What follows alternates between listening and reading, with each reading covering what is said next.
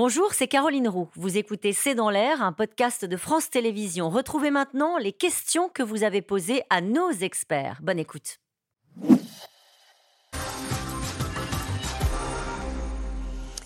Cette question de Régis, pourquoi Volodymyr Zelensky a-t-il commencé sa visite européenne par Londres? François Clémenceau on ne sait pas grand-chose en fait du, calendrier. De ce que j'ai compris, c'est que Zelensky, à partir du moment où euh, le Charles Michel est venu à Kiev la semaine dernière, a saisi ce moment-là pour se dire c'est le moment d'aller voir les, Européens. Et dans les Européens, Zelensky met les Britanniques parce que pour lui, Brexit ou pas Brexit, on appartient à la même famille d'alliés solidaires. Et il est vrai que il a choisi les Britanniques peut-être en premier parce que ce sont les premiers qui ont apporté leur soutien à l'Ukraine avant même 2022 euh, euh, et 2014. Ah le, euh, entre 2014 et 2022, ce qui est sûr, c'est que les Britanniques étaient parmi les premières nations à apporter un soutien militaire à l'Ukraine, à faire de la formation mmh, qui, a été, qui a compté énormément. Lorsque la Russie attaque l'Ukraine en février dernier, des soldats formés par les Britanniques étaient là pour commencer à travailler dans, la défense de l'Ukraine. Donc le, remerciement aux Britanniques d'abord, et ensuite, je crois que tout s'est à peu près improvisé avec cette idée que s'il allait euh, voir les Européens, il verrait les Britanniques, il verrait d'une façon ou d'une autre euh, les Français et les Allemands. Et voilà, et tout ça s'est organisé un peu euh, à la va-vite avec des questions de sécurité. Vous avez vu dans quel avion arrive Zelensky à Londres, dans un avion militaire britannique. Il repart avec Emmanuel Macron dans un avion qui part d'une base militaire française pour aller à Bruxelles. Voilà. Voyage sous des choses que ça soit Cette question de Catherine, les Russes ayant repris du poil de la bête, est-ce que les Ukrainiens vont tenir encore longtemps sans l'envoi rapide de chars Général? Ben là, euh, je ne sais pas si l'espoir fait vivre, mais c'est quand même le grand espoir qu'on a tous et, et Kazelinski. Donc, il, il va forcément falloir qu'il recompose, et, et c'était certainement pas dans ses plans, mais qu'il vienne renforcer ses lignes s'il veut vraiment euh, attendre, euh, Donc attendre il déploie davantage ses, troupes vers Bakhmut et qu'il allège un peu ce qui a À partir du moment où il a choisi cette ligne de défense, il peut pas. C'est difficile maintenant de reculer. Vous savez, quand on recule, on perd toujours de l'énergie. On donne d'abord, euh, on en donne beaucoup à l'adversaire. Donc il est un Et puis c'est devenu un symbole, Bakhmut, la bataille de Bakhmut ou pas, Non, pas forcément.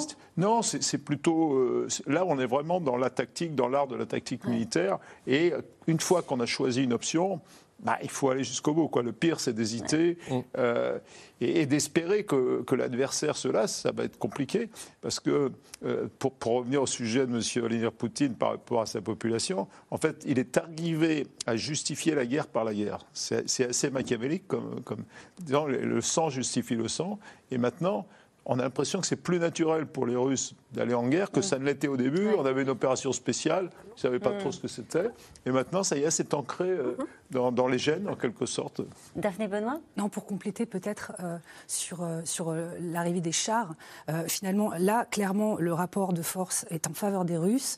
effectivement, l'intérêt des chars, mais combiné avec d'autres moyens, parce que les chars ne constituent pas la solution miracle, mais combiné avec d'autres moyens, remettrait finalement du mouvement dans cette guerre qui est pour l'instant une guerre d'usure dans laquelle se fatiguent les Ukrainiens. Et donc, ça, permettrait d'avoir une nouvelle dynamique. Après, euh, c'est aucun, aucun désarmement qu'on envoie à l'Ukraine ne constitue en soi euh, une solution miracle. Je, voudrais juste revenir sur ce que vous avez dit tout à l'heure, rapidement, mais euh, je l'ai noté.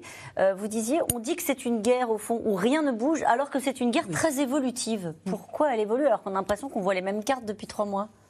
Non, parce que chacun s'adapte et euh, essaye de, de, faire face aux déficits qu'ils rencontrent. Au début, c'était les Russes, effectivement, qui euh, n'arrivaient pas à coordonner leurs efforts. De l'autre côté, les Ukrainiens, bah, ils ont eu besoin de consolider.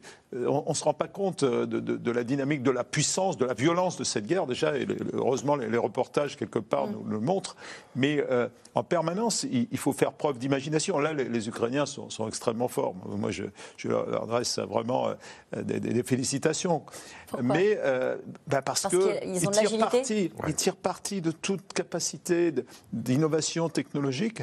Euh, d'ailleurs, il faut attirer ce point, on en parlait avec Daphné tout à l'heure, que sur le fait que le, vous savez, le soutien d'Elon de, Musk et de sa constellation Starlink, Monsieur Musk vient de décider que euh, cette constellation ne devait pas être mise au service de la guerre Et donc, euh, il va mettre euh, des freins, des limites à l'utilisation par les Ukrainiens, c'est ce qu'il dit, Mhm. par les Ukrainiens de son réseau, De qui est un réseau vital aujourd'hui, vital pour, euh, par exemple, piloter les drones à distance. Et ça va changer quelque chose sur le terrain? Ça peut changer sur le terrain, oui. Ouais, ouais. Si vraiment il met, entre guillemets, cette menace à exécution, d'abord, il portera une lourde responsabilité.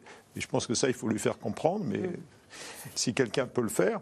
Et d'un autre côté, il va priver les Ukrainiens justement Ouais. de tout ce qu'ils peuvent tirer de ces communications satellitaires avec beaucoup d'imagination et, et de compétences. Allez, une question de Philippe dans les Yvelines. L'armée ukrainienne a-t-elle encore des forces humaines en réserve? On ne le sait pas. On aimerait beaucoup Bon. le savoir.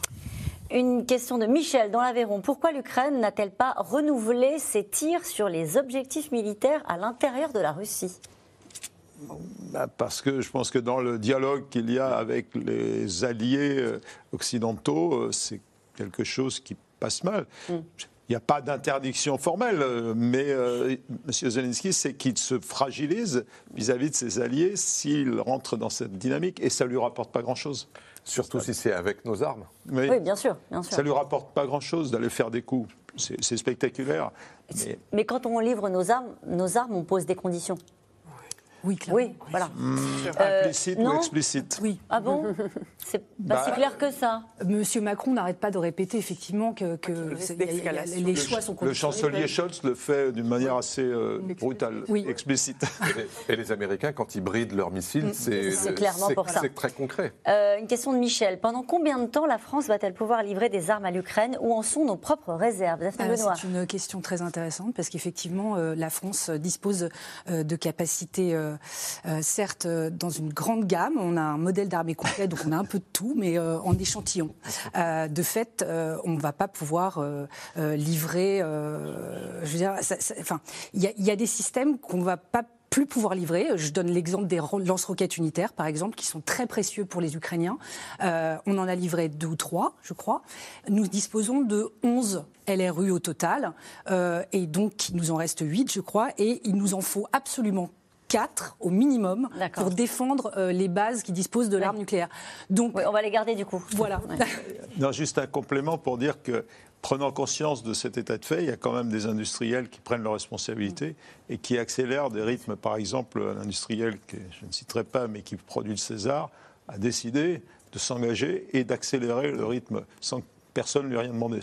Bon, ça, ça a un objectif euh, clair de vente, c'est vrai, mais n'empêche que c'est ça dont on a besoin. C'est une nouvelle dynamique dans- pour notre industrie de défense. Et l'industrie de défense ne peut pas le faire seule. Donc c'est vraiment l'État stratège qui doit piloter cette démarche. Ça n'a pas été dit aussi clairement que ça?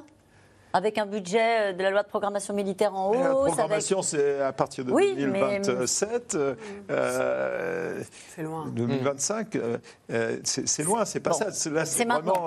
alors, euh, voilà. Une question de Jean-Luc en Ardèche. Remplacés par le Rafale, euh, que sont devenus les mirages de l'armée française et peut-on les confier à l'Ukraine?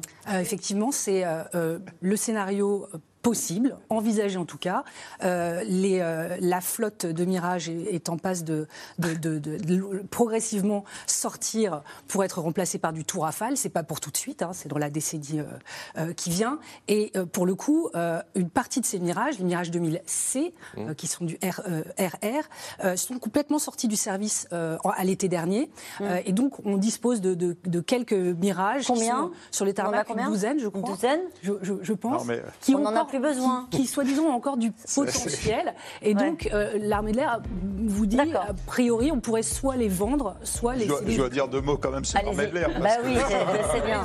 Non, mais on, passé des- on a passé des nuits là-dessus. Vous savez, le, le format de l'armée de l'air ça a été complètement contraint. Et ce qu'il reste de potentiel à ces, ces Mirage 2000 ne va pas, à mon sens, répondre aux besoins pour faire très simple et très court. Euh, On, on a ta- taillé au plus court, on n'a pas assez de rafales. Et ces Mirage 2000, bah, ils arrivent à, à- à- en limite. Et voilà, c'est Donc ce ainsi. sera peut-être pas des mirages, peut-être des F-16. On en reparlera. Merci à vous. Demain, vous retrouvez Axel de Tarlet pour un nouveau C'est dans l'air. Très belle soirée à vous sur France 5.